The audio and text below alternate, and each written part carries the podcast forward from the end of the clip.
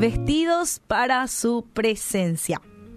Y quizás te podés acordar como yo, eh, cuando en la televisión estuvo muy de moda un programa con un nombre muy peculiar, Fashion Emergency.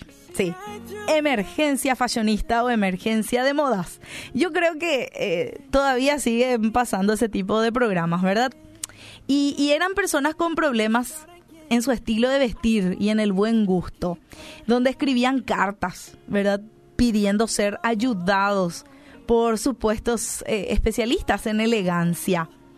Y el arreglo se iniciaba con la visita a las tiendas de ropa elegante, muy cara, para escoger la que mejor le sentaba este, a, esa persona, ¿verdad? También seguía la sección de, hermoseamiento, ¿verdad? Eh, con maquillajes, un peinado nuevo, un look absolutamente novedoso y nuevo. Y bueno, allí se presentaba la persona ante sus familiares y, y, bueno, le daba este un nuevo estilo a su estilo de vida. Y creo que todos, no solamente nosotras las damas, ¿verdad? En algún momento todos hemos pasado por esa preocupación acerca de cómo presentarnos adecuadamente para un determinado evento. Escoger los zapatos, el traje, la corbata, y eso te hace gastar parte de tu tiempo y de tus recursos también. Y, no es negativo, ¿verdad? Eso está muy bien. Una buena presentación es sinónimo de respeto, de sobriedad, de compostura ante determinados eventos. Pero yo me hago una pregunta. ¿Cuál será el mejor look para presentarnos delante de Dios? Y no sé si ustedes se acuerdan en el tiempo de las abuelas, eh, antes, no sé si hasta ahora, ¿verdad? Sigue. Pero existían las ropas especiales, ¿verdad? Uno se ponía la mejor ropa para ir el domingo a la iglesia. Y yo no te estoy hablando hoy de una ropa que vos te puedas poner, ¿sí? Y no tiene nada que ver con que vos uses o no uses hoy un estilo de ropa, no estoy hablando de eso.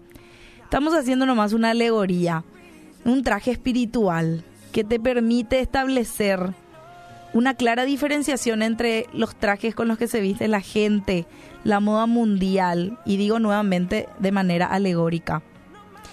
El profeta Miqueas nos presenta una lista de una terrible moda en su tiempo que lamentablemente sigue aún muy actual en nuestros días.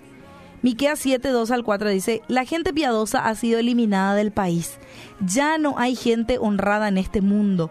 Todos tratan de matar a alguien y unos a otros se tienden las redes. Nadie les gana en cuanto a hacer lo malo. Funcionarios y jueces exigen soborno. Los magnates no hacen más que pedir y todos complacen su codicia.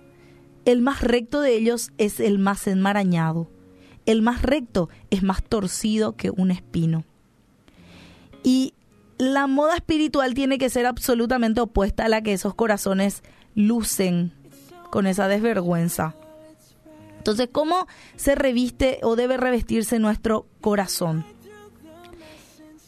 Y en el estilo de la manera en presentarnos delante de Dios, tenemos que hacerlo con soltura. Miqueas 6:8 dice, "Ya se te ha declarado lo que es bueno, ya se te ha dicho lo que de ti espera el Señor, practicar la justicia, amar la misericordia y humillarte ante tu Dios." Así que no hay forma de no saber cómo presentarte delante del Señor. Y esta vestimenta tiene que ver con practicar justicia, amar la misericordia y humillarte delante de Dios. Y me imagino nomás el revestimiento y la ropa cubriendo tus rodillas y tus codos con un material reforzado. Y es una persona que siempre dobla sus rodillas y se postra ante su Señor. Y lo bueno es que vestirte justamente de lo que habla Miqueas 6:8. Humillarte, llenarte de misericordia, practicar justicia y presentarte así delante de Dios. No solamente los domingos, sino todos los días de tu vida. Y revisar un poco la vestimenta diaria.